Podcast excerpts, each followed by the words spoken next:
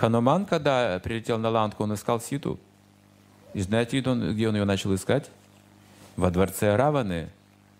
В самом лучшем дворце Раваны. Он совершил ошибку, потом признал ее. Он думал, что Сита должна быть во дворце у Раваны, но там был гарем Раваны. Это было ночью, после пира, возлияния большого. Там было много пьяных женщин. Там была также его главная супруга, Мандодари, ослепительной красоты. А Хануман никогда не видел Ситу. И он думал, не это ли Сита? Ну, да нет, что ж я думаю.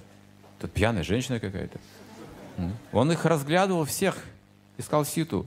Весь гарем разглядывал пьяных женщин. Брамачари. Хануман Брамачари. Но это не повлияло на него, что он думал о Сите. Он вот, боже мой, какая же я обезьяна, куда же я пошел искать? Как Сита может быть в гареме Раваны вообще? Наверняка где-нибудь томится в темнице. И тогда он нашел его в шоковой роще. И там он, вот она плачущая, не расчесанная, не убранная. В разлуке с Рамачандрой он сразу узнал, вот она Сита. То есть задача, мы созерцаем объекты чувств, но что мы ищем?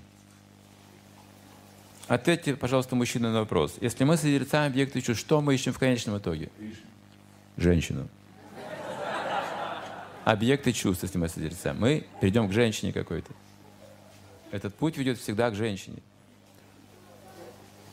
Это странно, что вас жена послала за мукой, чтобы спечь хлеб для Кришны, а вы вернулись с женщиной.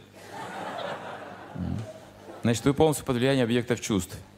Вы не готовы ни к браку, ни к чему э, такому. Но если вы просто знаете, зачем вы идете, там много мужчин, много женщин, продавцы, продавщицы, вы не обращаете внимания, просто расплачиваетесь, потому что у вас задача, у вас служение.